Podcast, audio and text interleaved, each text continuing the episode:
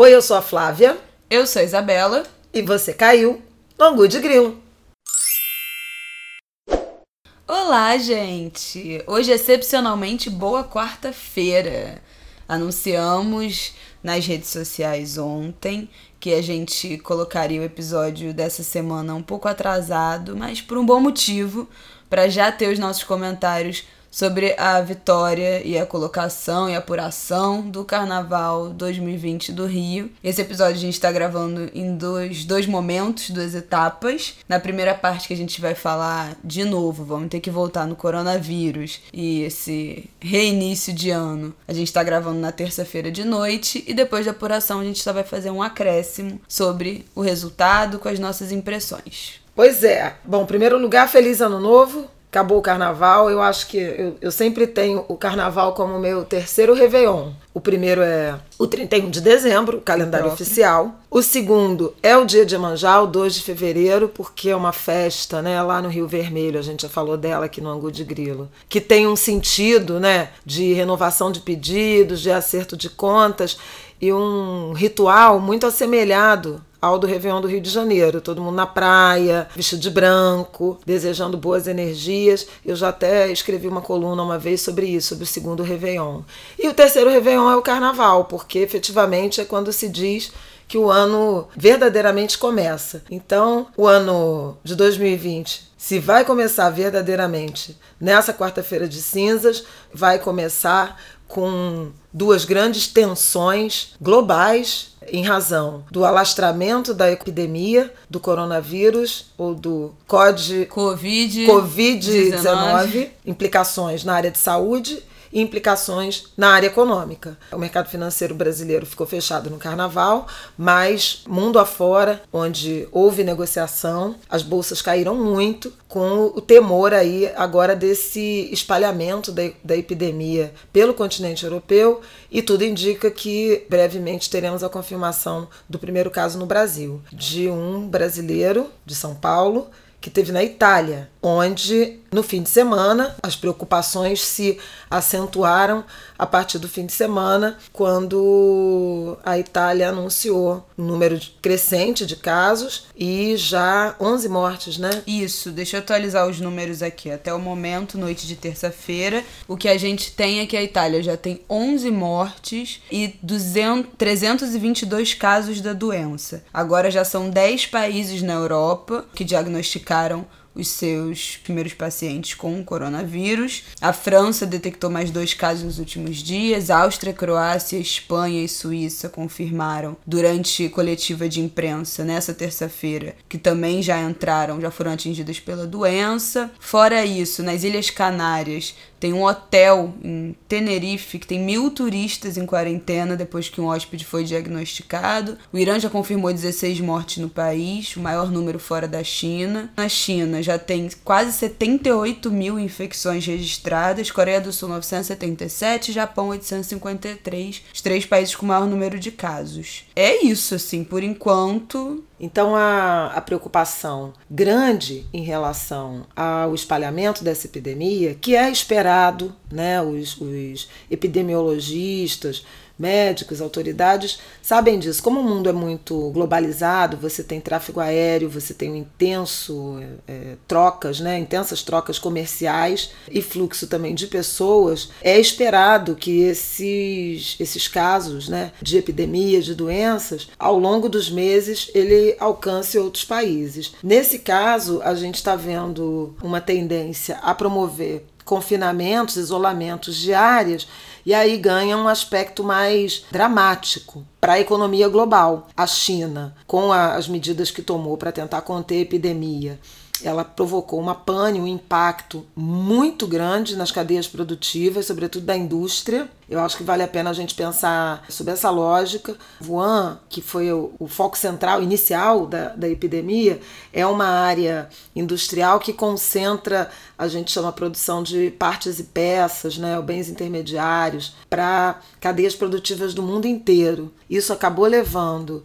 o fechamento praticamente né, dessa, dessa área e impediu o escoamento de mercadorias, o que foi impactando fábricas no mundo inteiro, inclusive aqui no Brasil, na área de eletrônicos e também na área é, automobilística. Para vocês terem uma ideia, um dos momentos agudos aí de preocupação foi quando a Apple anunciou publicamente, em comunicado ao mercado, que faria uma revisão para baixo das receitas é, que ela esperava nesse primeiro trimestre, em razão dos efeitos da epidemia do coronavírus, porque ela tem a Foxconn, né, que, que fabrica iPhone, fica na China, naquela região, e ela estava com dificuldade de aumentar a produção ou dar andamento à produção dos, iPhones.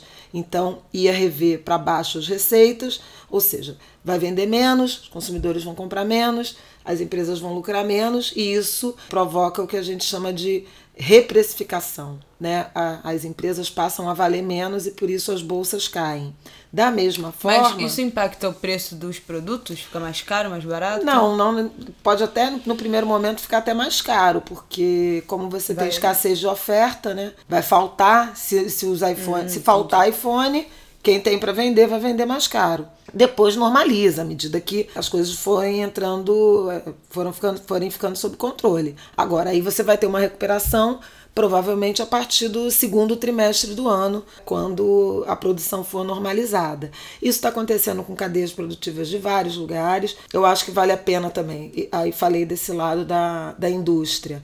Vamos chamar atenção para o setor de turismo, porque em vários lugares hum. houve restrição de tráfego aéreo né, de circulação de aeronaves. Na própria China teve um impacto brutal, que foi no feriado do Ano Novo, e muita gente deixou de viajar no país, um país numeroso, como todos sabemos, né, é perto de um bilhão e meio de habitantes. Isso impacta naturalmente a cadeia turística de voos, de transporte também terrestre, de hotelaria.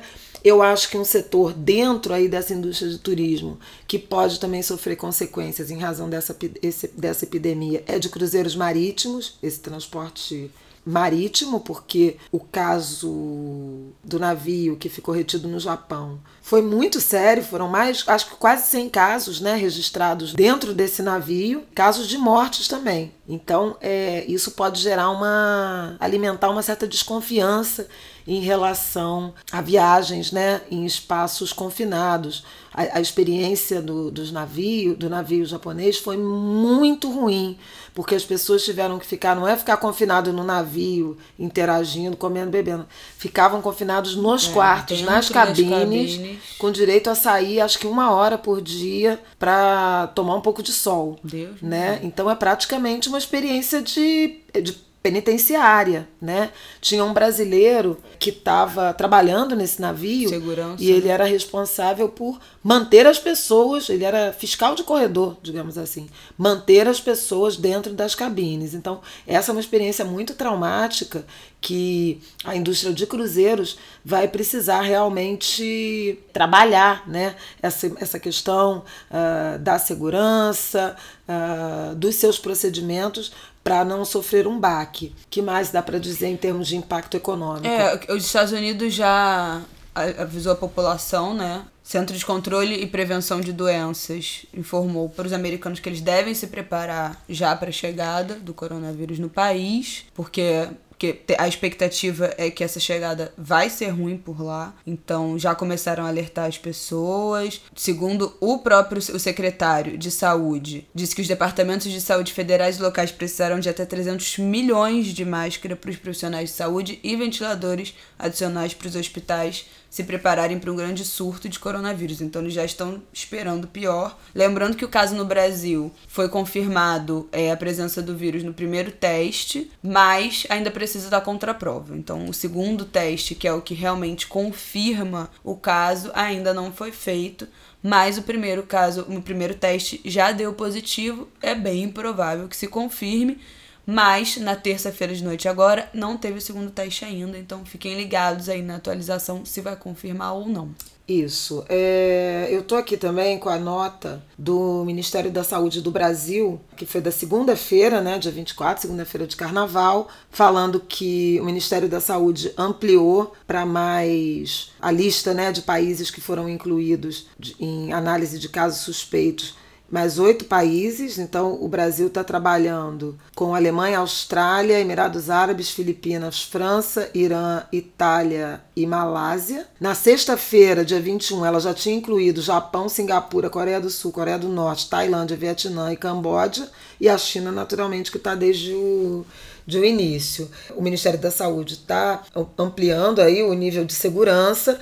Como a Isabela tinha falado, um primeiro exame positivo no Brasil, esperando contraprova, mas é, a confirmação de algum caso no Brasil, ela acende um alerta muito grande para a América do Sul.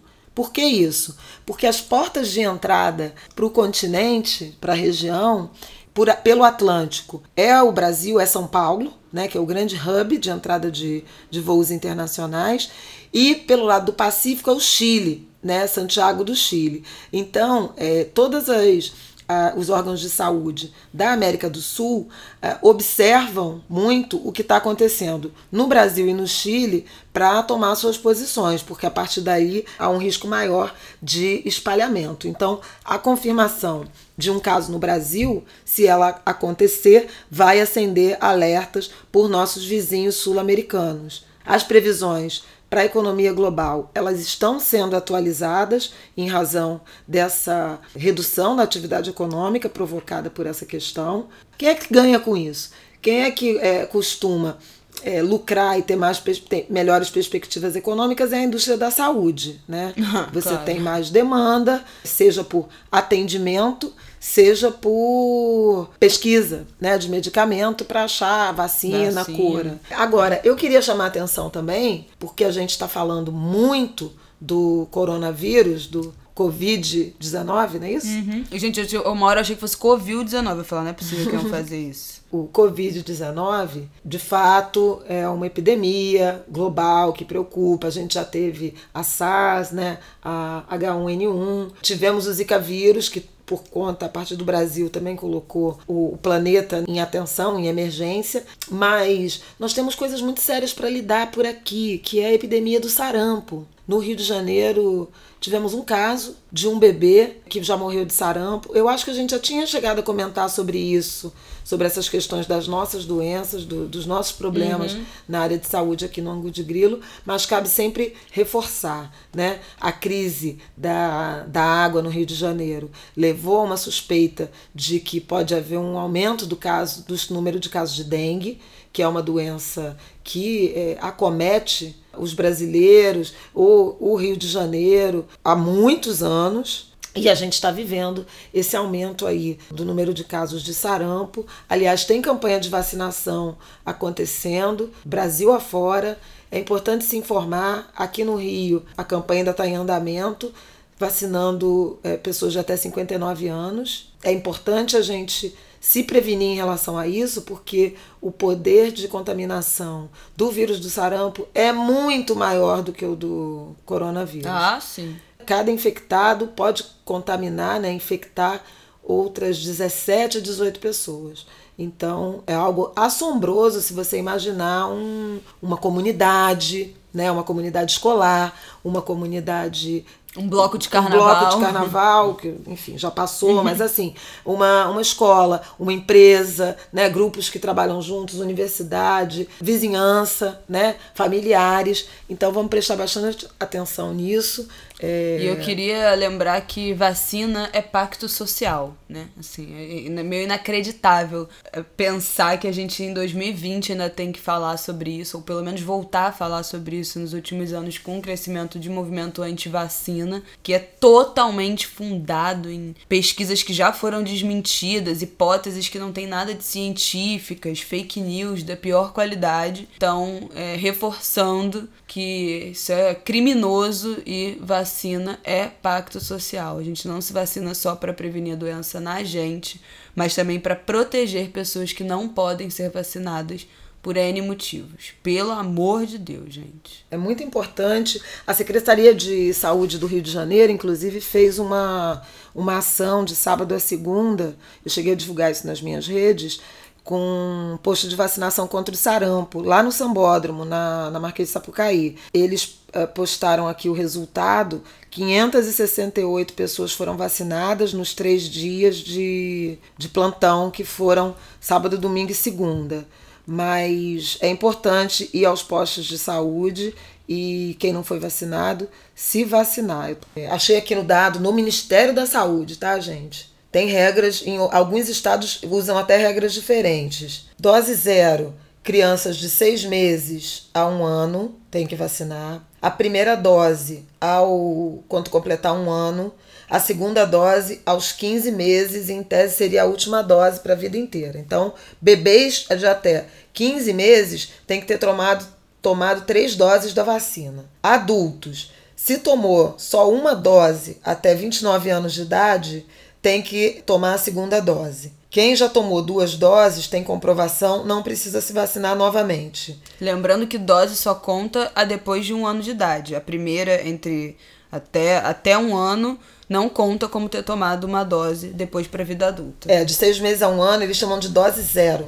Até um ano né, ao completar um ano, a primeira dose, aos 15 meses, a segunda dose. Adultos, como eu falei, se tem até 29 anos e tomou só uma dose, quando se consegue comprovar só uma dose, tem que tomar a segunda. Se já tem de 1 a 29 anos e já tomou comprovadamente duas doses da vacina, não precisa se vacinar de novo. Agora, não tomou, não se lembra, perdeu o cartão, eu estou vendo muita gente, especialmente na minha faixa etária, com a mesma dúvida. Minha mãe não lembra, é, eu não tenho cartão, eu, por exemplo, não tenho cartão. Então, não tomou, perdeu o cartão, não se lembra, não tem referências. Se tem de 1 a 29 anos, tem que tomar duas doses da vacina. Se tem de 30 a 49 anos, tomar apenas uma dose. Agora, vou lembrar que aqui no Rio de Janeiro, por exemplo, a vacinação alcança até os 59 anos. Então, o Ministério da Saúde recomenda uma dose para quem tem até 49 anos, mas o Estado do Rio de Janeiro está vacinando pessoas com até 59 anos que não podem comprovar, não se lembram ou não tomaram a vacina contra o sarampo. Então corram, pelo amor de Deus, gente. Ninguém merece já começar o ano doente. Vamos nos proteger. Vem cá, a gente vai comentar alguma coisa dos desfiles antes da apuração? Não, dos desfiles de do grupo especial, não. Mas eu acho que vale a pena a gente falar do resultado do carnaval em São Paulo. Águia de Ouro ganhou o carnaval pela primeira vez.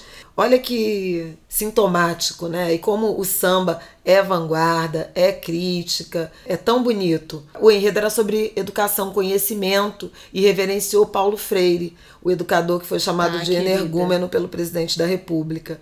Então, foi um carnaval campeão que nos honra. No segundo, no grupo de acesso de São Paulo, ganhou Vai Vai, ou Vai Vai, né? Escola que tinha sido rebaixada no ano passado e que tem origens, tradições muito negras ela tinha vindo no ano de 2019 com um enredo sobre afrofuturismo, não foi feliz, tem muito problema político, muita briga política na escola, mas aparentemente vai, vai, se recuperou, mostrou o tamanho que tinha e volta no ano que vem ao Grupo Especial de São Paulo. A mesma coisa a gente espera que aconteça aqui no Rio de Janeiro com a Imperatriz Leopoldinense. Isso. Bom, tudo indica, né? É. Foi o melhor desfile do Grupo Especial, o Grupo de Acesso, que agora chama Série A. Foi o melhor desfile da Imperatriz. E vamos ver, eu acho que a grande expectativa da apuração da Série A é ver o que vai acontecer com o Império Serrano. Exatamente. Que é... foi, assim, um desfile triste, lamentável. Não sei se vocês viram nas redes sociais. As baianas desfilaram sem saia, além de vários componentes sem pedaços de fantasia, várias alas sem chapéu, com sapato, cada um com um sapato. É, a escola teve muito problema.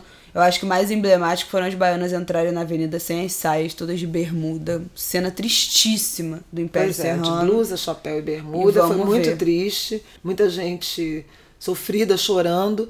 Mas o Império Serrano ainda pulsa no, no coração daquelas pessoas que defenderam com a dignidade que tinham o desfile, a bandeira, o pavilhão da, da escola, cantando muito o samba, a bateria também fazendo seu, seu trabalho, componentes, inclusive compositores, pessoas idosas mesmo da, da escola empurrando o carro alegórico que também é, passaram com problema. O samba cantado com muita força, com muita vontade, com muita paixão pelo Império.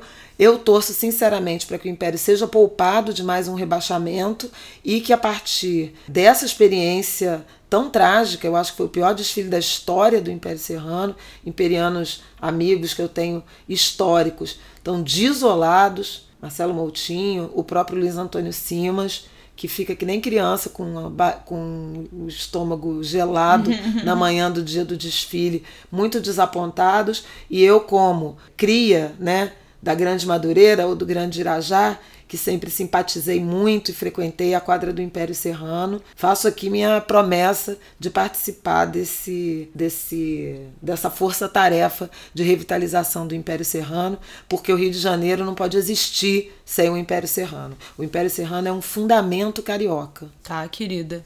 Bom, acho que é isso nessa primeira parte. Voltamos depois da apuração com os nossos comentários.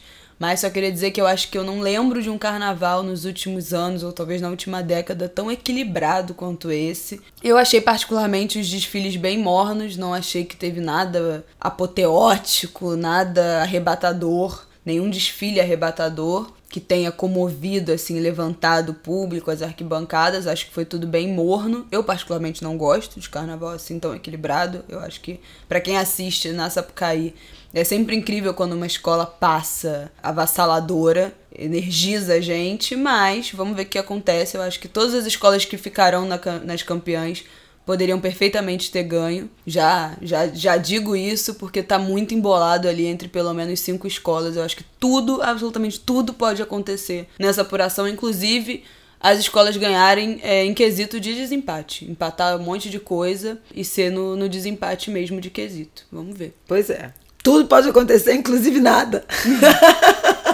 Foi um grande carnaval, gente. Isso eu posso garantir a vocês. Meus pés também não, não me deixam mentir. Pô. Eu até fiz uma foto ontem, depois do desfile da Beija-Flor dos meus pés, mas eu fiquei com vergonha é, de postar, poupar, sinceramente, né, porque ninguém disso. merece ver. Eu apaguei, inclusive, do meu celular, porque realmente ninguém merece ver essas imagens. Mas teve muita emoção, muito fundamento, muita verdade nesse, nesse carnaval. Tentaram tanto, sabe, aniquilar a nossa festa, o nosso espetáculo, e nós passamos lindamente pela Marquês de Sapucaí e pelos blocos também. Eu não vi intercorrências, os blocos saíram, muitas imagens de gente se divertindo, os blocos autorizados e os não, é, e os não autorizados, teve, né? Tiveram alguns problemas com blocos não autorizados que tentaram se legalizar, e sendo minha luz é de LED aqui no Rio é um exemplo, que tentou é, se tornar um bloco autorizado e não conseguiu, acabou sendo de última hora barrado pelo, pela polícia militar e foi uma grande decepção porque é um bloco que ficou bem grande nos últimos anos aqui no Rio. O Truque do Desejo, que é um bloco de pagode, também teve problema, acabou é, saindo hoje parado dentro da quadra do Fala Meu Louro, no centro. Não ia ser no Largo São Francisco da Prainha, mas também não conseguiu botar o, o bloco na rua. Hoje de manhã, na madrugada, ia sair um bloco não autorizado, que eu acho que é o 442 ou 422. Teve muito problema em açaí ali na região do Museu do Amanhã. Teve até. A polícia jogou até bomba para dispersar o bloco, bomba Ih. de efeito moral. De madrugada Isso ele ia sair às quatro e pouca da manhã. Não, a gente estava no de desfile quando ah, eu tá. comecei a ver, porque é um bloco que sai de madrugada. Teve até bomba para afastar as pessoas, então.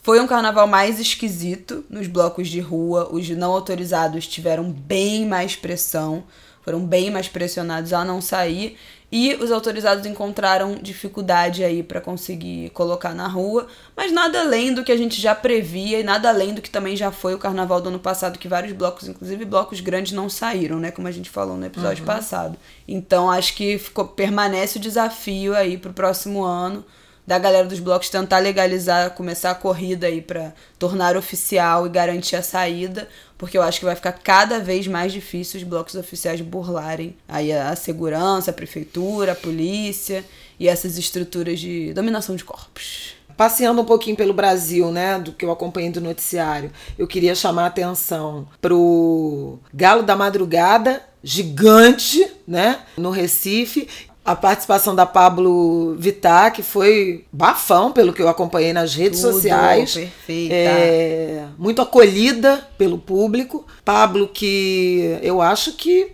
enfim, assina o grande sucesso do carnaval, né, desse ano. Ah, isso aí Amor é uma... de quem? Não é isso? É, não. É, quer dizer, tem várias músicas de carnaval. Parece que a música do carnaval foi tudo ok. Vamos ser que eu. Mas ficou entre essas duas. Depende do. Tem contatinho, tem carnaval chegando, tem amor de quê. Então, assim. Tem, foram várias músicas Eu aí falei do amor de carnaval. quem, É, gente? Desculpa. a pessoa do caso. Eu, pra mim, a música do carnaval, eu acho que faz mais sentido ser amor de quê, mas a, a que mais bombou foi com certeza Tudo Ok, que é uma música que eu acho chata.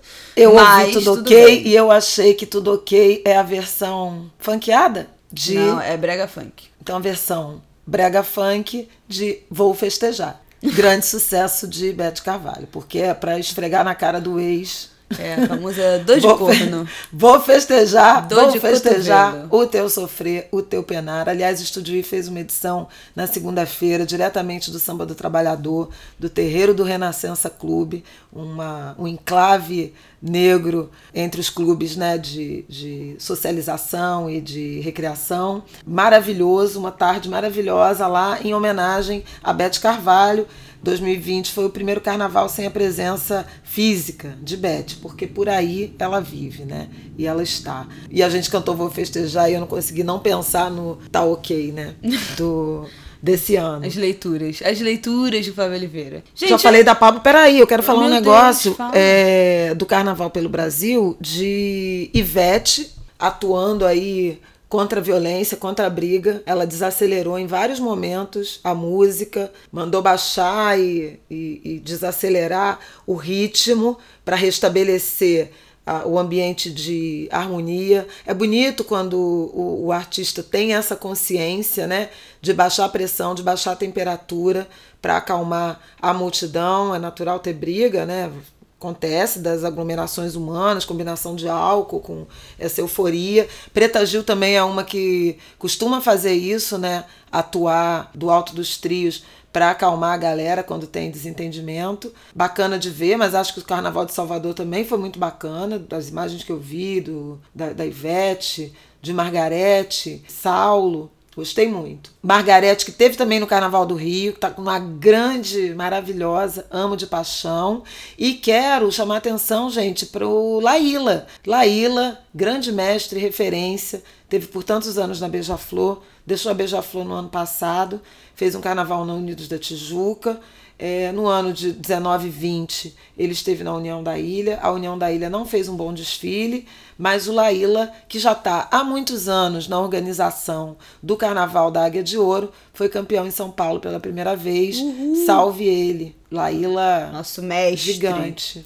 É isso, gente. Então voltamos depois da apuração com as nossas impressões e comentários. O carnaval tá muito aberto, tudo pode acontecer. Segura aí que Angu de Grilo, essa semana, vem em dois capítulos. Até já.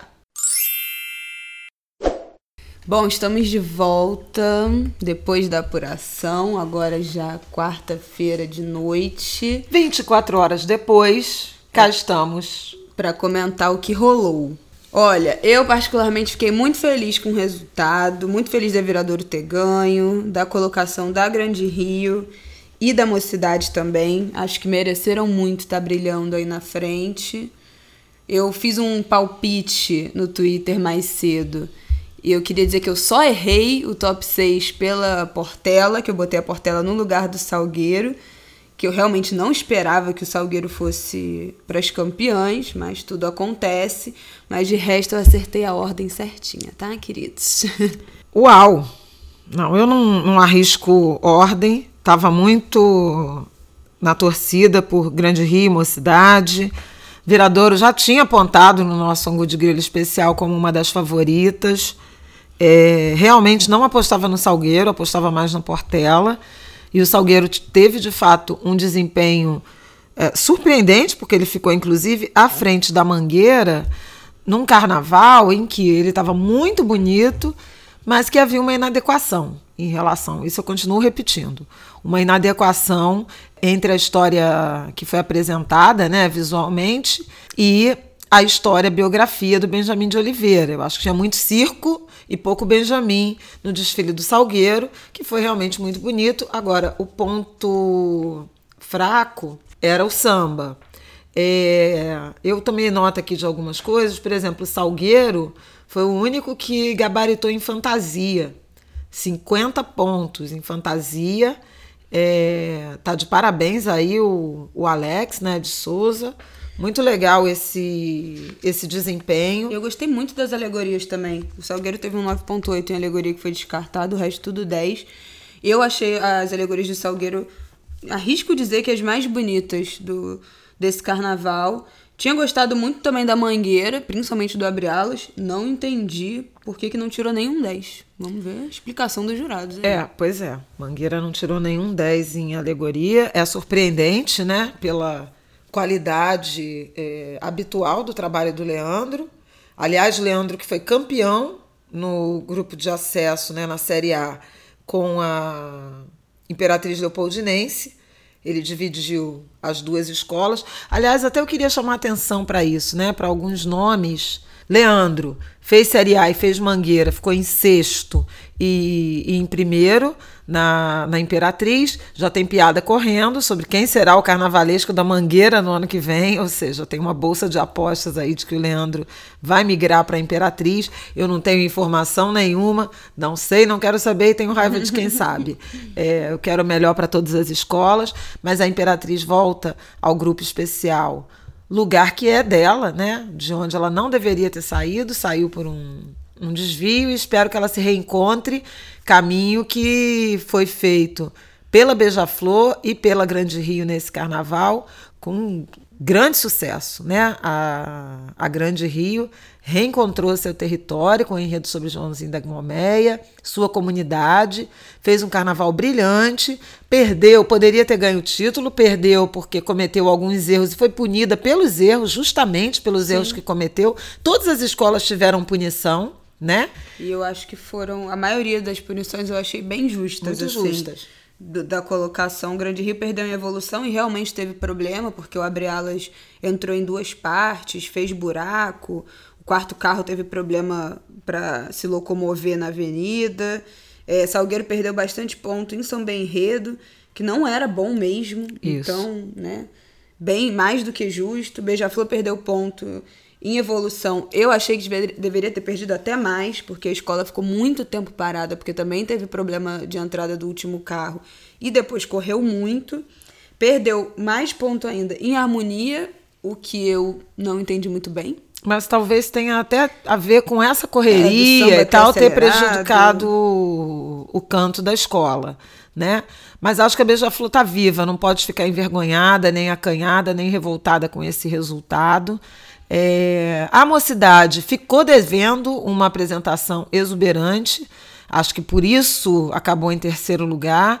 Alguma coisa aconteceu com a bateria, porque ela não teve. É, não gabaritou. É, né? O Simas disse que tava, foi bem irregular a bateria. Tava oscilando muito e teve problema com um surdo de terceira que parece que estava respondendo o toque pelo carro de som e os outros surdos estavam pelo, pelo mesh de bateria. Então eles estavam um, um, um, toque na frente, ou enfim, descompassados de algum jeito. Isso é uma coisa que o Simas já tinha sinalizado durante o desfile. Simas é o Luiz Antônio Simas, historiador, pesquisador e Bamba, né? Jurado do, do Estandarte de Ouro e Bamba é, do carnaval. Eu acho que a Beija-Flor também queria destacar a comissão de frente, que me emocionou profundamente. Ela foi, foi dividiu aí opiniões e corações, pontuou muito bem.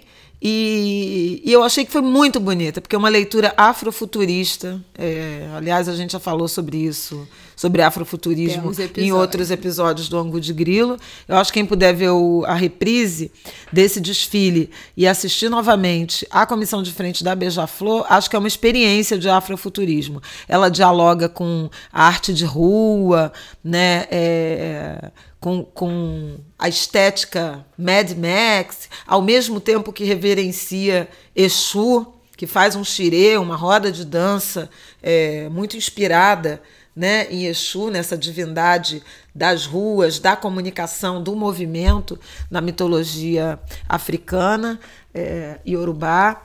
E achei muito interessante a, a comissão de frente da Beija-Flor. Uma novidade, porque a Beija-Flor costuma ter problemas nesse quesito. Pois é, nossa, historicamente.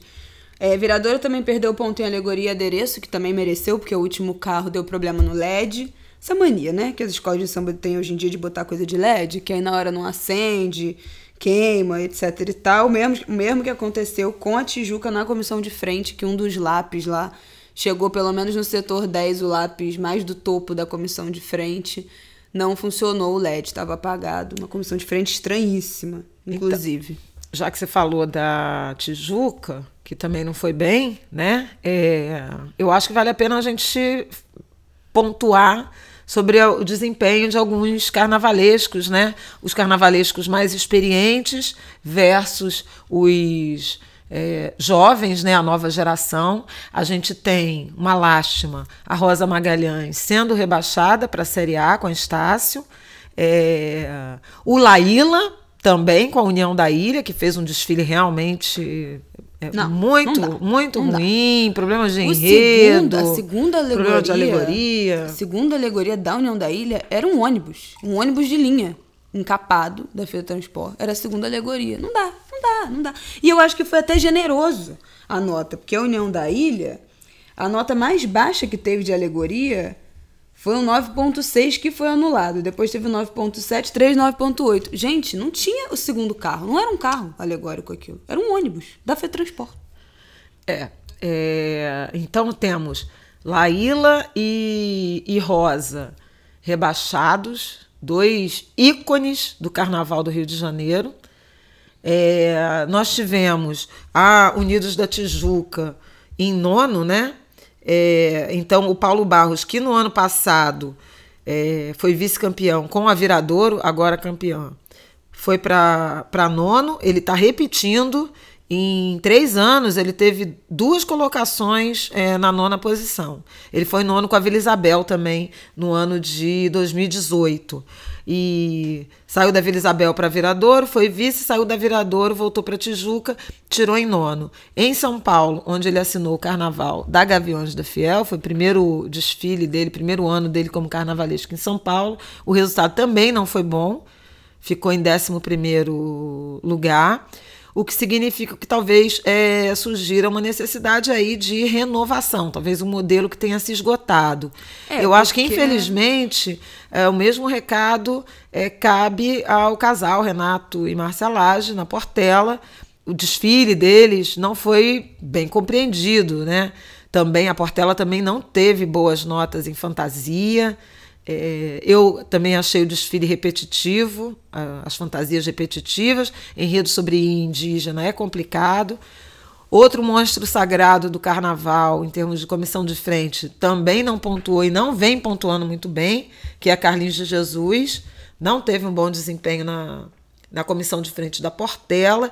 Então a gente tem aí alguns recados muito claros na direção de figuras mais tradicionais do carnaval tendo seu desempenho eh, questionado, mal avaliado, e por outro lado, a ascensão das novas estrelas. Leandro Vieira já consolidado como um grande carnavalesco, dois campeonatos em cinco anos, né? E a Mangueira sempre na disputando, né, é, volta no desfile das campeãs com um enredo muito polêmico, ainda hoje sendo atacado é, sobre Jesus Cristo, e é, os destaques que são os carnavalescos da Viradouro, Tarcísio Zanon e Marcos Figueiredo, estreantes no grupo especial, e da Grande Rio, Gabriel Haddad e Leonardo Bora, também estreantes no grupo especial, os dois fazendo aí o campeonato e o vice significa que o carnaval das escolas de samba vive e que o grupo de acesso ainda é celeiro de formação de talentos carnavalescos. É, eu queria fazer só um comentário do Paulo Barros, que eu vi muita gente no Twitter se questionando durante a apuração de São Paulo. Ah, mas o que aconteceu com ele? Gente, o que aconteceu é que ele segue a mesma fórmula há 10 anos, né? Desde o Segredo, que foi o carnaval que eu acho que projetou, depois do DNA, né? 2001, ali, da primeira alegoria humana dele, que projetou ele com aquela comissão de frente e fez ele ganhar até outros títulos depois estranhíssimos, como o Acelera Tijuca, que eu realmente não me esqueço, eu me recuso a esquecer isso, porque para mim foi um escárnio. É, e ele segue a mesma fórmula. Quem viu o desfile esse ano da, da Tijuca viu que eram os mesmos caixotes encapados de preto, pessoas saindo de dentro da alegoria para fora, fazendo coreografia. Tinha um carro da Tijuca que era das favelas, que parecia que os componentes estavam com camisa de ensaio técnico, que era camisa do enredo da escola, não era fantasia. Então, umas coisas muito estranhas, mas que é, é mais uma repetição do que ele tem feito nos últimos 10 anos do carnaval. A diferença que eu achei em relação ao ano passado na Viradouro é que a Viradouro colocou uma trava, falou: olha, vamos até certo ponto aí nessas alegorias, nessas inovações, nessa tecnologia, nesse Cirque du Soleil, mas temos que manter também algum tradicionalismo e foi uma ótima combinação. Então eu acho que a questão do Paulo Barros é precisa de alguém para botar limite e a Tijuca não, não tem colocado limite nele desde lá de trás. Então acho que é isso aí que tá difícil. Alguém é, vai ter que... que... botar uma trava aí. Exatamente. Veja que ele, a Isabela citou a viradora, ele foi campeão pela Portela, uma escola tradicionalíssima, que né? Também deu e uma ele, freada. E ele respeitou muito essa. No, num primeiro ano, não, né? Foi complicado aquele ano da comissão de frente, da, do Abre Alas que jogava água, né? Uma comissão de frente que jogava água, que atrapalhou o casal mas no ano em que foi campeão, ele respeitou muito as tradições, as características da Portela e teve um excelente resultado. No ano passado, com a Viradouro, ficou, é, ganhou o vice-campeonato com um desfile é, plasticamente, esteticamente muito bonito e é, ainda que com um enredo meio confuso, meio incompreensível Uh, o que significa que realmente um, um, freio e algum apuro estético faz diferença. É, foi um carnaval também que eu acho que as dificuldades orçamentárias de, das escolas de samba de modo geral é, também ajudou a tirar ponto e a equilibrar. Né? Foi um carnaval de poucos enredos patrocinados, isso deu um pouco mais de homogeneidade aos desfiles, é, em alguma medida não teve uma supremacia de determinada agremiação em razão de patrocínios volumosos, embora a Viradouro tenha largado em vantagem do ponto de vista de estrutura, de capacidade é, de financiamento. Já, já até falamos porque aqui. a gente falou também no outro, ainda não lembrou disso. Ela recebeu um patrocínio da Prefeitura de Niterói, coisa que é, o poder público no Rio de Janeiro não pôde ou não quis não pôde, não quis ou não quis oferecer às escolas de samba daqui. Então, é, essa capacidade de organização da viradora eu acho que também fez é, diferença no resultado final. Mas, volto a dizer, mérito da viradora, porque escolheu um enredo belíssimo, uhum. desenvolveu esse enredo de uma forma é, absolutamente deliciosa, bonita, respeitando fundamentos, tinha um bom samba, tem um grande intérprete, tem um grande casal, fez uma linda comissão de frente. Então, assim, respeitou componentes da escola, respeitou as homenageadas, fez, ensaiou muito, levou a comunidade fez a comunidade se comprometer com o enredo, com a história, com o samba. Então tá de parabéns.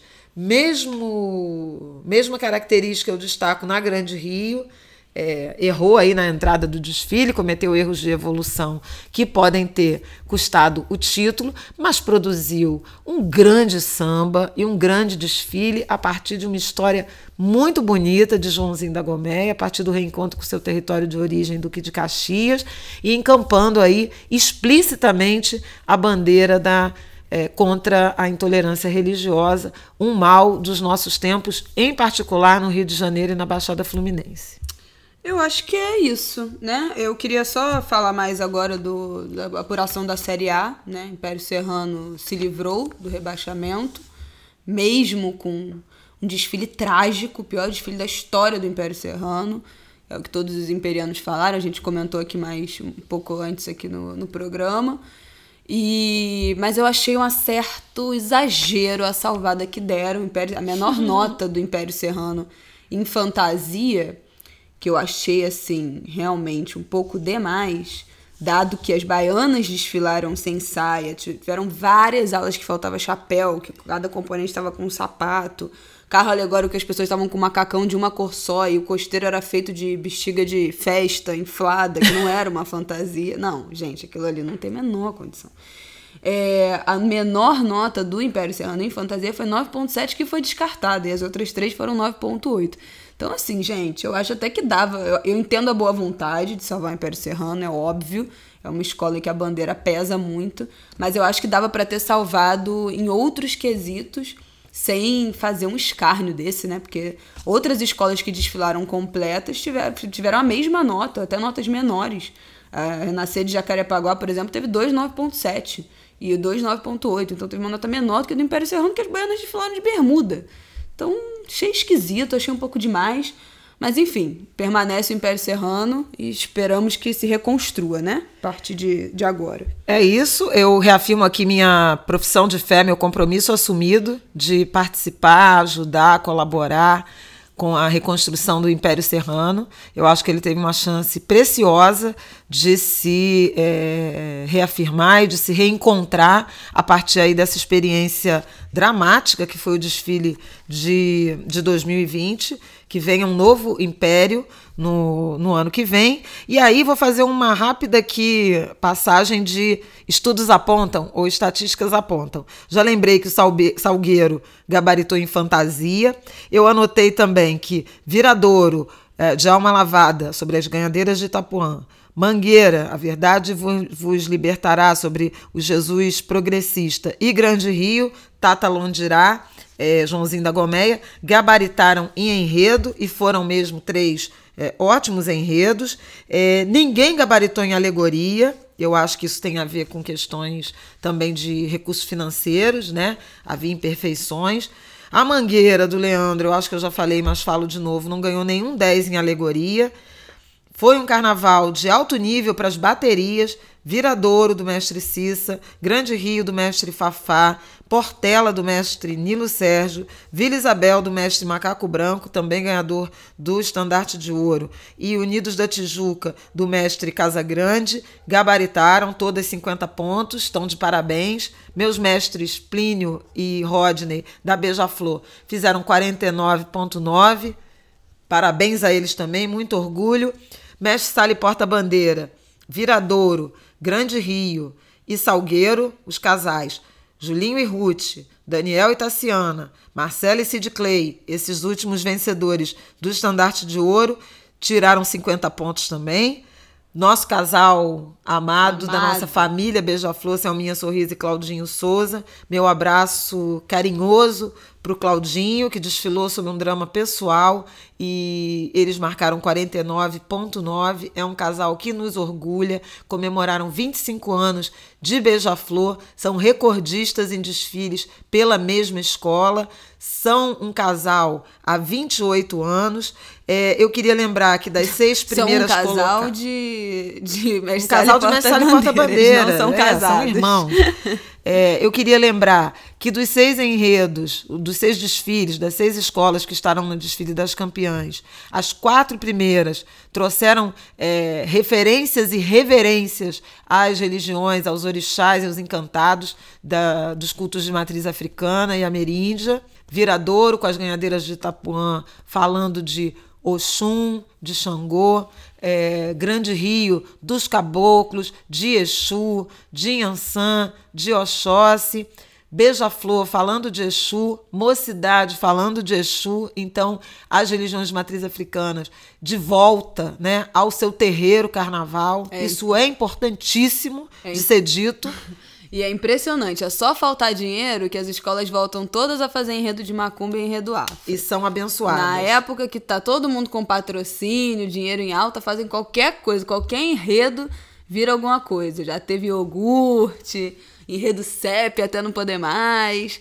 Mas quando o calo aperta, né? Todo mundo sabe voltar para casa. O Salgueiro também, que acabou é, é, bem, bem recebido, né? Retornando às campeãs com o enredo sobre um homem negro, Benjamin de Oliveira, é, a Mangueira com seu Jesus Negro e as, as referências para me despedir da Grande Rio, vice-campeã, e da Viradouro campeã, a Quilombo, a nossa nosso aquilombamento que sempre foi a solução para o povo negro. A Viradouro cantou seu Dourado tem axé, faz o seu quilombo no Abaeté. Nessa, e nessa gente veste ouro, é viradouro. É viradouro. Viradouro, e... atenção. Pois é, como Zé Paulo Serra conta, canta. E a Grande Rio, que falou do Leva meu pai mandingueiro baixar no terreiro Quilombo Caxias. Então, o nosso processo de aquilombamento, o quilombismo que, foi, que nos foi apresentado pelos nossos ancestrais e organizado como pensamento é, estruturado de resistência afro-brasileira por Abdias Nascimento, vive assim como vivem os enredos de temática negra, assim como vive o Carnaval do Rio de Janeiro, Uhul. a despeito de toda a perseguição que temos sofrido esse ano. Seguimos. Só deu uma cumba nesse carnaval. Bom, para finalizar. Como disse o Igor Viana. Ah, vou achar o. Bota o áudio vou, dele aí. Vou me despedir com o áudio dele. Vai achando que a gente bota no final. Ah, não, tinha dois. Tem um outro áudio que eu queria mostrar. Calma, também vai ser no final. Ah, é? Os dois? Última coisa que eu queria falar é que ontem, na nossa ressaca moral carnavalesca, estávamos vendo o desfile da Intendente, né? No Rádio Arquibancada, que transmite o desfile da Intendente. A gente nunca foi, porque terça-feira é o dia que a gente está humilhada, derrota. de exausta, derrota total. Queremos isso. Vamos ver se ano que vem a gente se preserva para conseguir ir. Mas a gente começou a ver atrasada, vimos basicamente dois é, desfiles da Acadêmicos de Engenho da Rainha. Lins Imperial. Lins Imperial, que fez a Pinar, enredo da Pinar. E a Acadêmicos de Engenho da Rainha fez um excelente enredo sobre o Nordeste contado a partir de filmes brasileiros. E aí citaram, falaram de vários filmes, O Paió, Dona Flor, Central do Brasil, Alto da Compadecida. E a justificativa do enredo tem uma filmografia com mais de 30 filmes que eles usaram para construir o enredo, brasileiros que falam e se passam no Nordeste, então é uma ótima lista para se procurar e assistir aos filmes. Realmente, o trabalho de pesquisa foi sensacional, um enredo muito bom, que incrivelmente ainda não apareceu no, no grupo especial, mas daria um ótimo desfile. Posso soltar aqui o. Vai, som na caixa. Alô, Flávia! Nunca foi sorte, sempre foi macumba!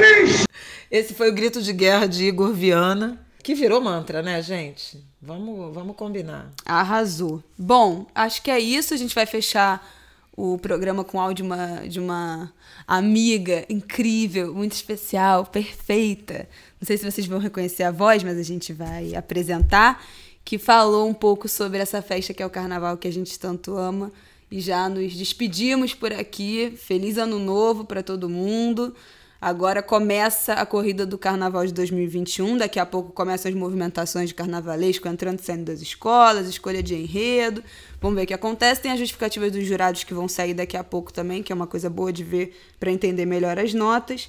E é isso, fiquem aí com essa mensagem de Conceição Evaristo. Oi, Flávia. Muito obrigada, minha filha. Viva nós! Que a potência do carnaval, essa alegria como resistência, essa alegria como crítica, essa alegria como possibilidades mesmo de compartilhamento, de cumplicidade, que nós possamos, durante todo esse ano, viver a alegria com, com todos esses sentimentos, né? com todas essas possibilidades. Um beijo, amiga, um beijo. Um beijo da Conceição Evaristo, meu e meu. Para vocês, até semana que vem. Beijos.